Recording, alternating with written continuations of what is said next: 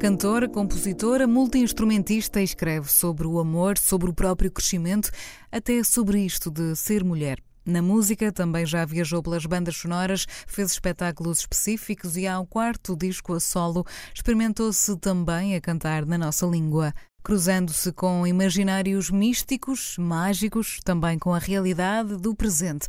Conhecemos Rita Pereira, a mulher que assina como Rita Red Shoes. O Fémina, hoje, é dela.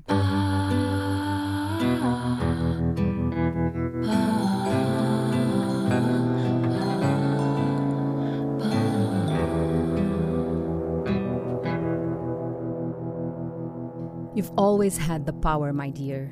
You just had to learn it for yourself. E é assim que começamos mais um episódio do Fémina. Rita Red Shoes, bem-vinda. Muito obrigada. É um prazer ter-te aqui. Prazer é meu. Já andava atrás de ti há muito tempo.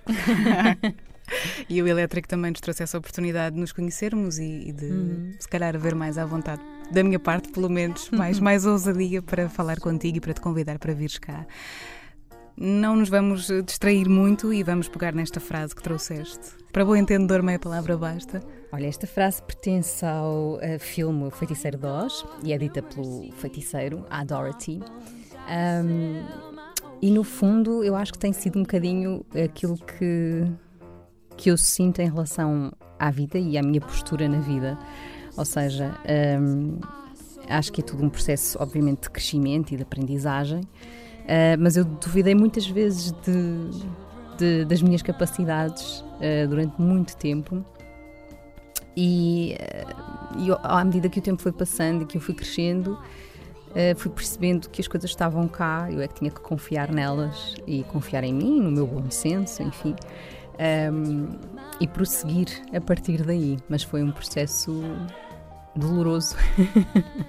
e essa aprendizagem foste tu que a, que a descobriste, que tinhas de a fazer, ou foram os outros que te forçaram a espicaçaram, enfim, não é bem a palavra, mas foi algo que tu descobriste por ti mesma, influenciado por forças externas, digamos. Uh, eu acho que indiretamente é sempre influenciado por forças externas, no sentido em que, uh, à medida que nos vamos relacionando e ganhando uh, histórias na nossa vida, vamos sendo postos, postos à prova, não é? Postas à prova, e portanto isso. Um, faz-nos olhar para dentro, um, mas, mas é um processo muito solitário e foi um processo de, de decisão minha uh, de, ok, eu vou ter que perceber o que é que se passa comigo.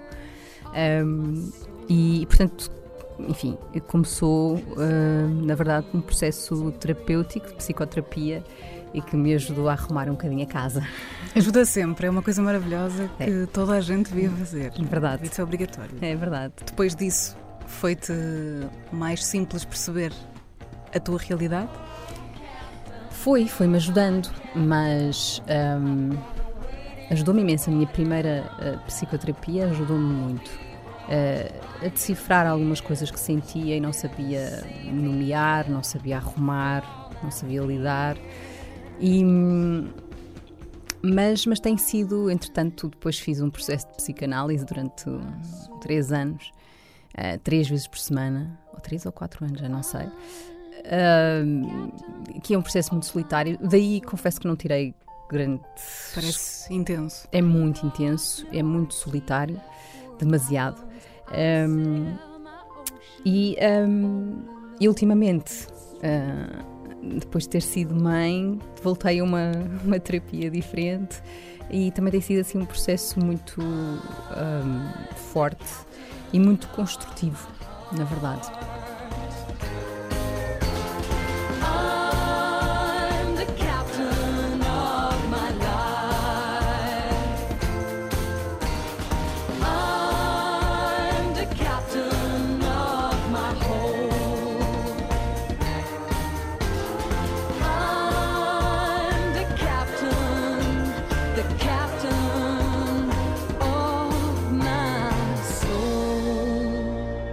Rita Redshoes, compositora, cantora, mulher, uhum. mãe.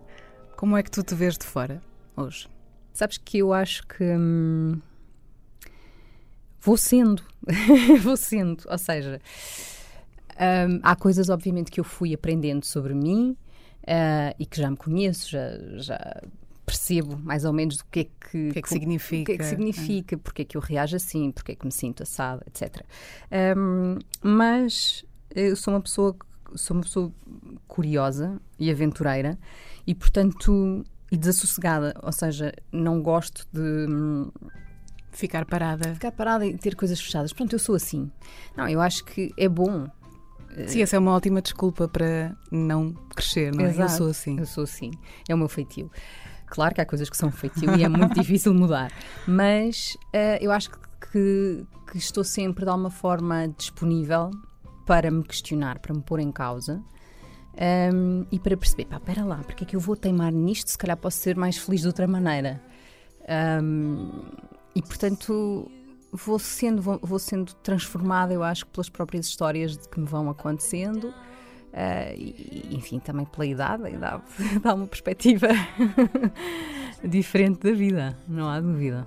Mas preferes ser esta mulher agora ou a Rita que tinha 20 anos? Ah, não, não, gosto muito, muito mais, mais de mim agora. agora. muito mais. Muito é sinal que está tudo certo. Gostava de viajar contigo um bocadinho até à tua juventude, infância. Uhum. Conta-nos mais onde é que tu cresceste, como é que foram os teus pais contigo, como é que também tu chegaste aqui, como é que a Rita ficou a Rita Red Shoes. Hum. Se tornou ou se veio a tornar, ou foi sendo a Rita Red Shoes. Sim.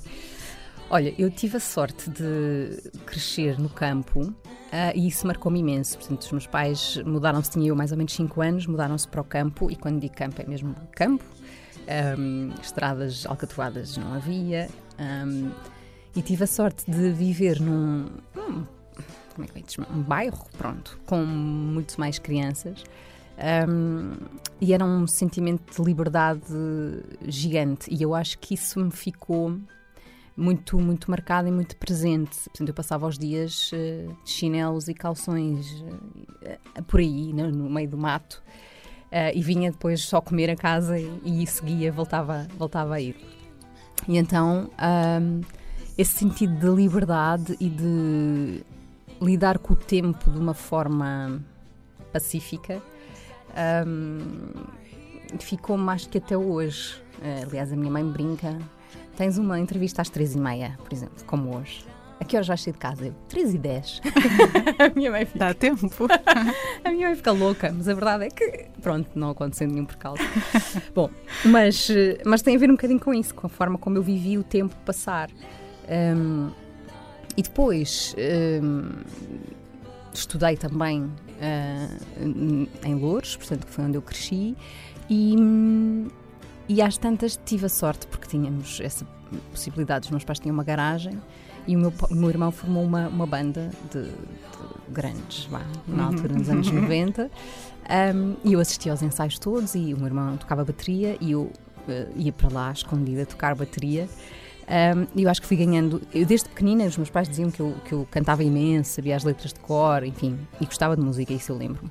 Mas, mas, quer dizer, nunca, nunca me passou pela cabeça sequer vir a ser música ou cantor ou qualquer que fosse. E, e portanto, com essa banda do meu irmão e o facto de, de tocar bateria, uh, abriu-se de repente um, um, mundo que me fez muito sentido, um sentido. Uh, um sentido quase de vida, de ok, é isto que eu quero fazer na vida, isto tem a ver comigo. Gosto desta linguagem abstrata.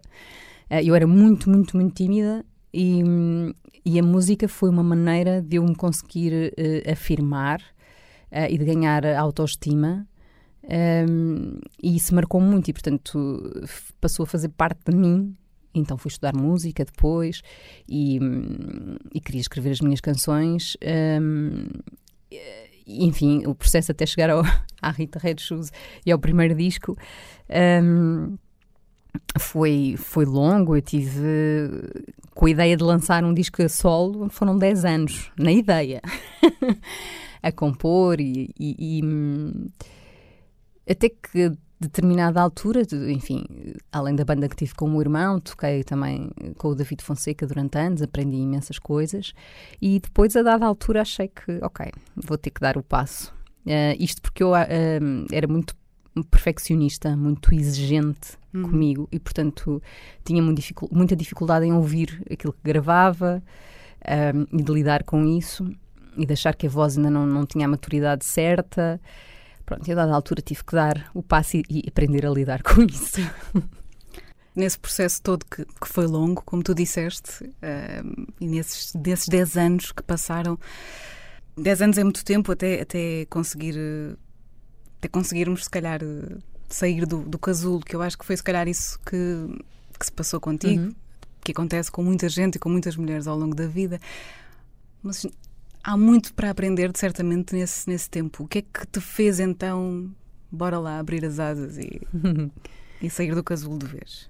Por um lado, um, enfim, um fator muito prático que foi ter conhecido um, músicos e, e, pessoas no meio que, a quem eu consegui mostrar a minha música Uh, e, e, que se mostraram interessados e, e, e, felizes de me ajudar a concretizar o sonho de gravar o disco. Portanto, isso foi obviamente uma parte importante.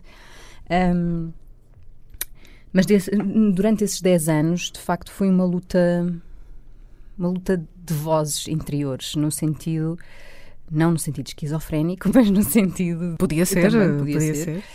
Um, mas no sentido de, de autodescoberta, de autoafirmação entre uma miúda que tinha imensos sonhos, uh, ambiciosa, uh, com uma miúda que uh, muitas vezes destruía os seus próprios sonhos antes de os concretizar. E, e portanto, esta, esta dualidade fez com que eu avançasse e recuasse muitas vezes, não é? E que duvidasse de mim, no fundo.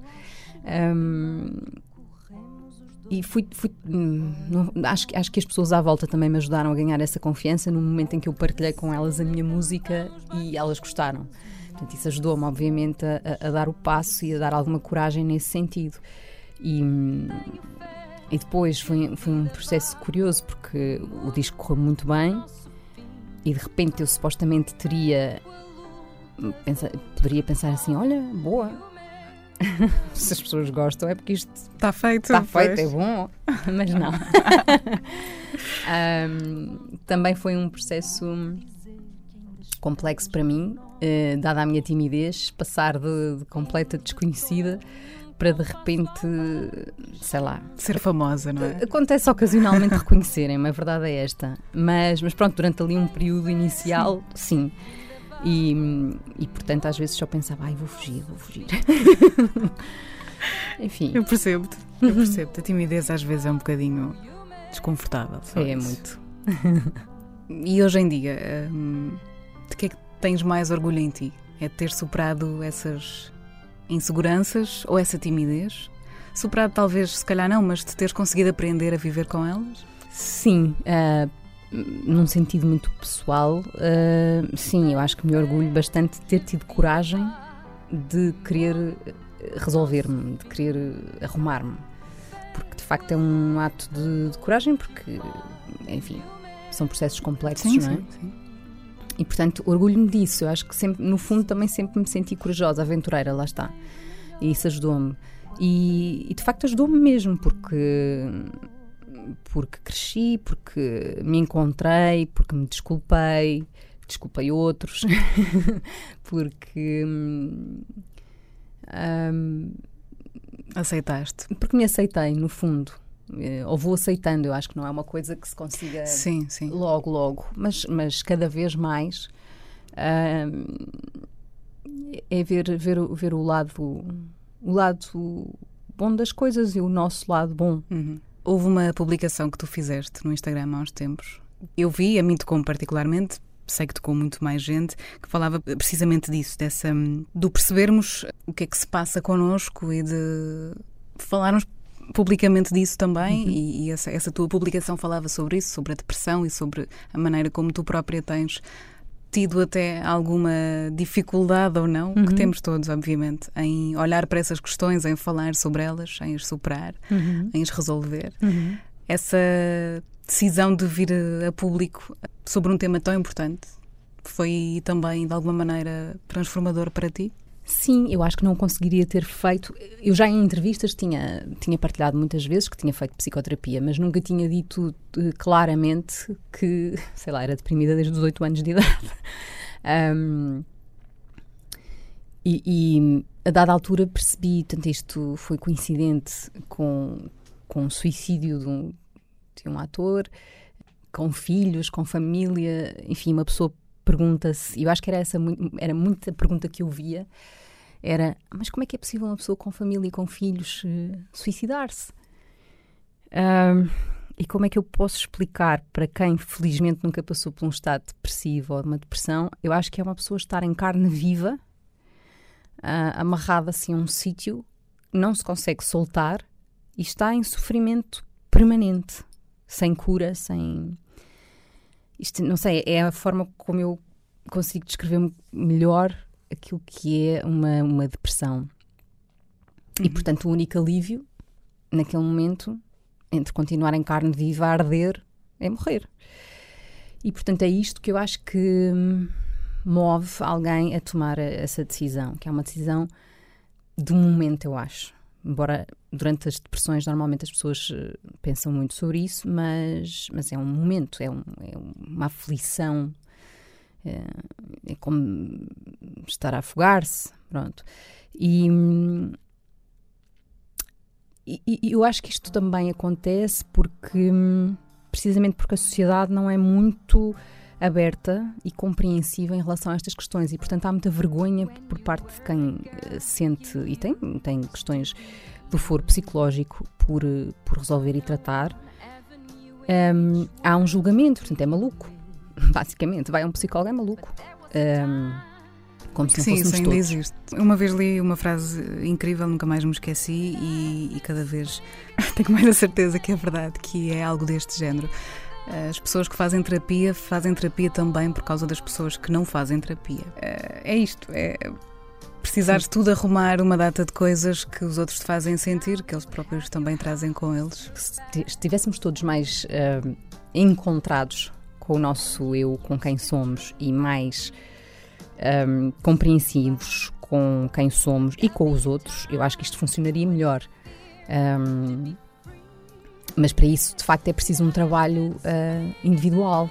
Uh, só assim é possível haver essa harmonia depois com o outro, não é? Se eu estou em guerra comigo uh, constantemente e se em vez de olhar para mim começa a projetar essa guerra no, na pessoa ao lado, Vou, vou formar. Que é basicamente o que toda a gente, ou quase toda a gente, felizmente, não é? Toda é um a gente, recurso, muita gente faz. Sim, é uma defesa muito primária, mas que é muito utilizada pelo ser humano, é verdade.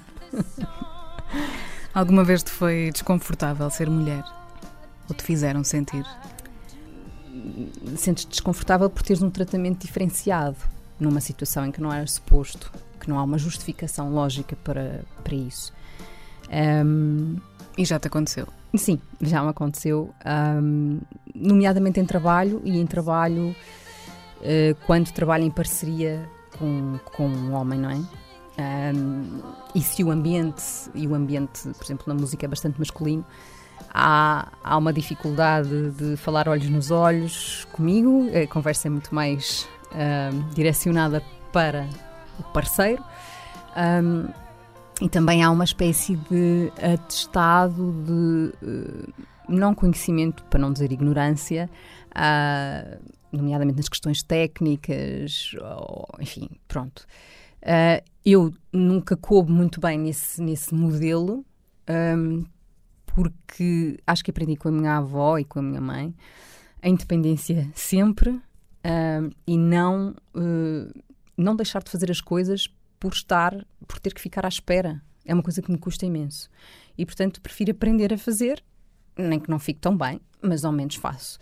E, e portanto, lembro-me, uh, ainda na altura da, da minha primeira banda, uh, de aprender a mexer em microfones, a gravar, uh, um programa de, de, edição, a tocar vários instrumentos, precisamente para essa para isso não acontecer, não ter que ficar à espera que alguém faça. E, mas pronto, mas é uma coisa hum, que acho que às vezes não é fácil, porque se estipulou que há determinadas tarefas que são feitas pelos homens. Pois não sei como é que vamos resolver isso, mas é continuar a, a ser nós mesmas, suponho. O que é que te tira o sono, Rita? São estas questões? São questões mais profundas? O que é que ainda te angustia e te tira do sério? Essas questões, durante algum tempo e já há alguns anos, tiraram-me o sono algumas vezes e zangaram-me. Hoje em dia, não. Confesso que não, não, não. Já passou? Sim, já passou para mim, não passou socialmente. Sim, para ti. Para mim está arrumado e, portanto, quando acontece uma situação dessas, das duas, uma, ou eu falo logo, uh, questiono ou desvalorizo. Por isso, simplesmente, não dou importância. Hoje a minha vida, a minha preocupação, as minhas preocupações passam muito pela minha filha, pelo futuro, qual é o planeta que, que lhe vou deixar. Acho que são mais esse tipo de questões, não tanto a ver comigo propriamente. Uh, antes uh, tinha muitas ansiedades de profissionais, e quero ainda fazer isto, e quero ir ali, quero tocar ali. E, confesso que hoje em dia já relativizei muito, aprendi muito a viver o, o momento. Acho que ser mãe ajuda muito também nesse, nesse, nessa realidade. É o dia a dia. Há uma flexibilidade que ganhei estrutural mesmo, que não tinha e que me faz uh, pensar alguma solução se há de arranjar, se não, não há solução, solucionado está e assim vamos nós. A melhor decisão que já tomaste nesta vida? Sim, decisão. Era algo que querias muito? Sim, decisão e bênção. É? Bênção. É? Porque Sim, há muita gente que quer ser mãe e pai e não, não tem essa possibilidade. Uhum. Portanto, é mesmo uma benção. Um, foi, eu, eu, acho que sempre quis ser mãe. Um, e de facto, é, eu acho que é das coisas que, eu, para mim, foi aquilo que mais mexeu comigo da cabeça aos pés. Um, é tudo muito intenso, é tudo muito. Quando é muito bom, é muito bom, quando é muito mau, também é mau.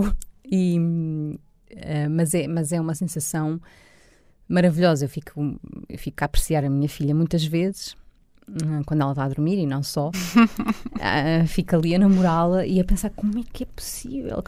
Não, é sério, é real. Isso é tão lindo. e pensar, onde é que tu vieste mesmo? Porquê que me escolheste a mim? É, enfim, é mágico. Eu acho que é das coisas mais mágicas da vida. Não tens medo que ela passe pelo mesmo que tu passaste? Tenho. Tenho, tenho. Não queria, não queria, não gostava, e essa é uma das minhas preocupações, e acho que vou ser uma mãe sempre super atenta a isso.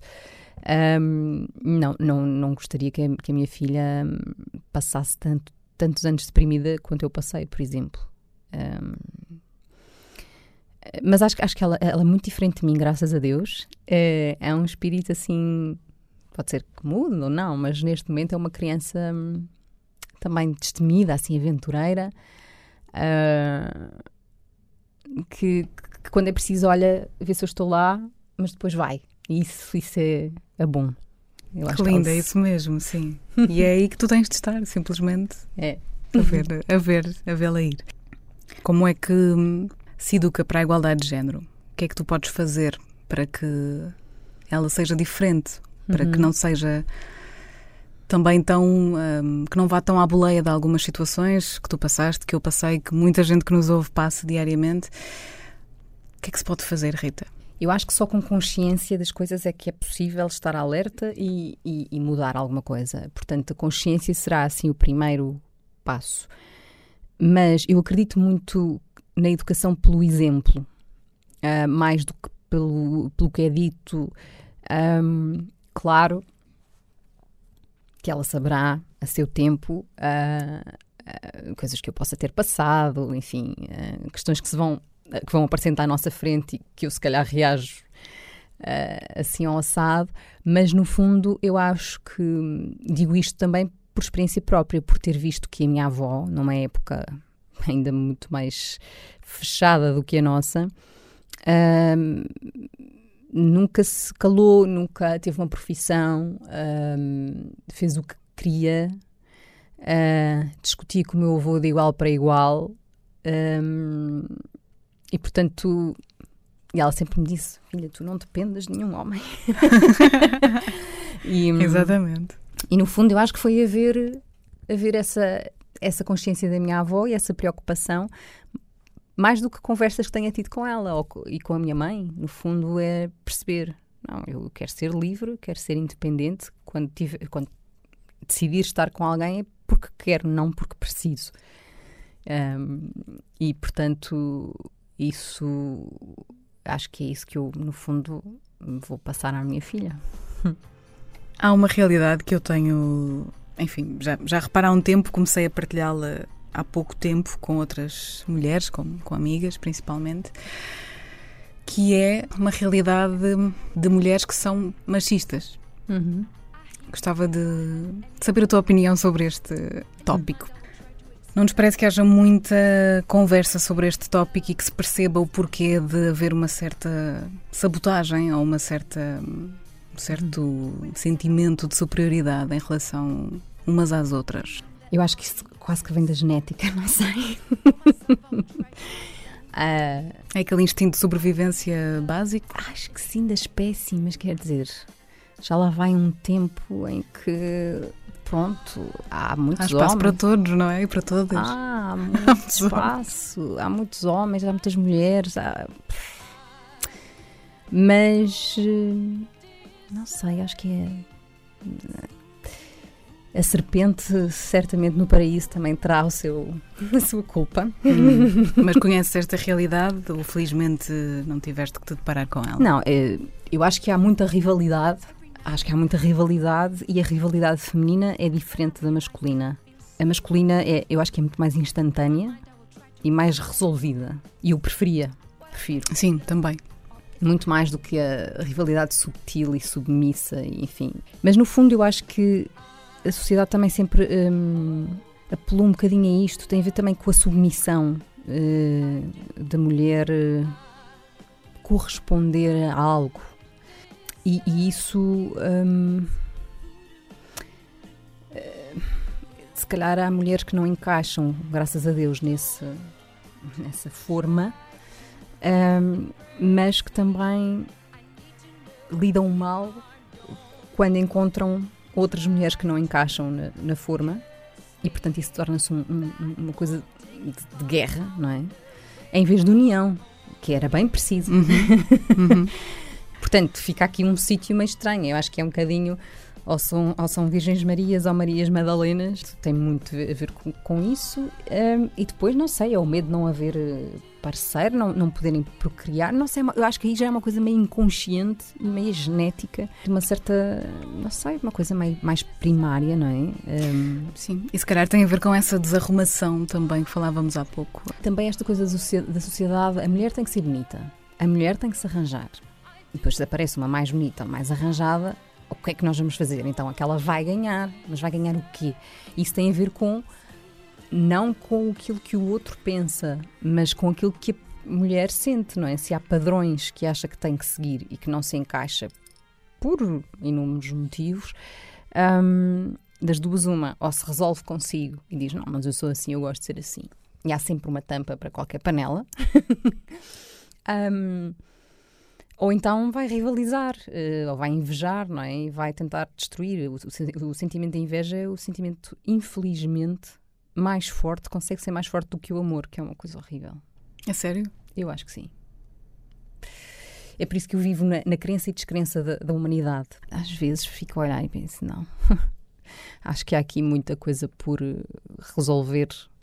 E eh, pronto, e às vezes a destruição acaba por ser a coisa mais básica mais simples, aparentemente. Sou mulher, contra mim o que vier é bem-vindo se trouxer igualdade e desalinho. Sou mulher sem vergonha de vencer, eu aprendo ao viver e não mudo o meu caminho. Sei dizer o que quero e o prazer ganha força, eu não minto, mas desarmo sem mostrar o que sinto e lutar corpo a corpo, eu não minto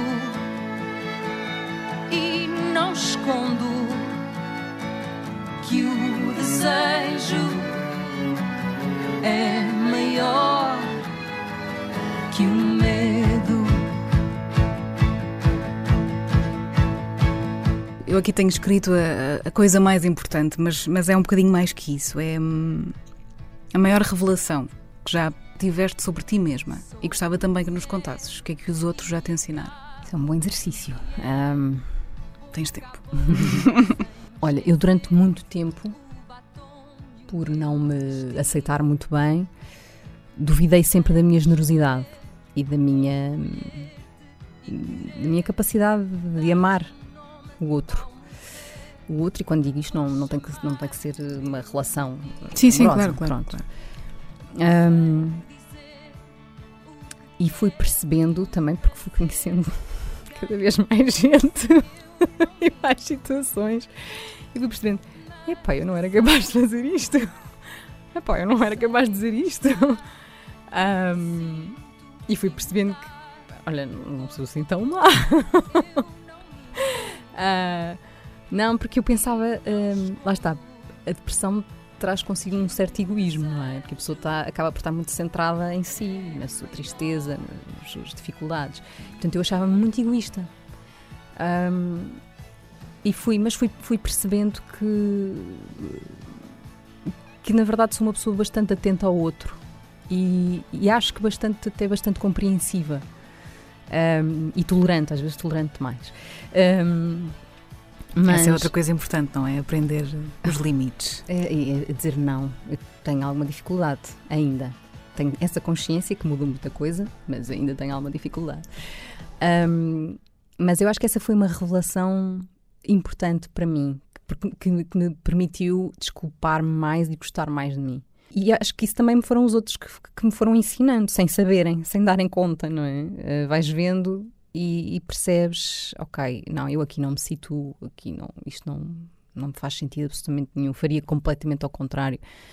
E claro, depois também há pessoas inspiradoras uh, com quem nos cruzamos e que, e que nos vão mostrando outras formas de, de reagir, uh, que nos ensinam coisas sem terem noção, não é? Por aquilo que, que, dizem ao outro, por aquilo que a forma como sorriem perante dada situação e por ser atenta ao outro, acho que aprendo muito também, um, felizmente, de, de, pessoas inspiradoras. E tu própria te tornas uma pessoa inspiradora. Oh. e ainda bem que não me disseste a mim que não. Mas espero que digas uh, a tudo o que não te faz bem. Uhum. o que é que dirias que, que é preciso assimilar para, poder, para podermos dizer mais vezes que não? Sem esse complexo de culpa, não é? De, ah, eu deveria estar a dizer sim. Pois. Eu acho que às vezes, bom, há coisas que para mim são completamente uh, claras que comigo não funcionariam, que eu não aceitaria, que eu não faria. E portanto essas uh, arrumo Está resolvido, exatamente. Um, há outras questões que eu tenho que pensar um bocadinho mais qual é o meu limite, quais são os meus, uh, as minhas barreiras um, e porque é que as vou respeitar. Hum, se é por insegurança minha ou se é por princípio meu. Um, e portanto, custa-me sempre dizer que não, mas. Uh, mas cada vez mais tenho que. Normalmente o que eu faço é sento-me e penso, Rita, ouve-te. um, e até o corpo, às vezes o batimento cardíaco e tudo é suficiente para eu perceber. Hum, sim, não. sim, isso é muito importante. O teu corpo sabe sempre, não é? Sim. E por isso depois tenho que pensar, respeita-te.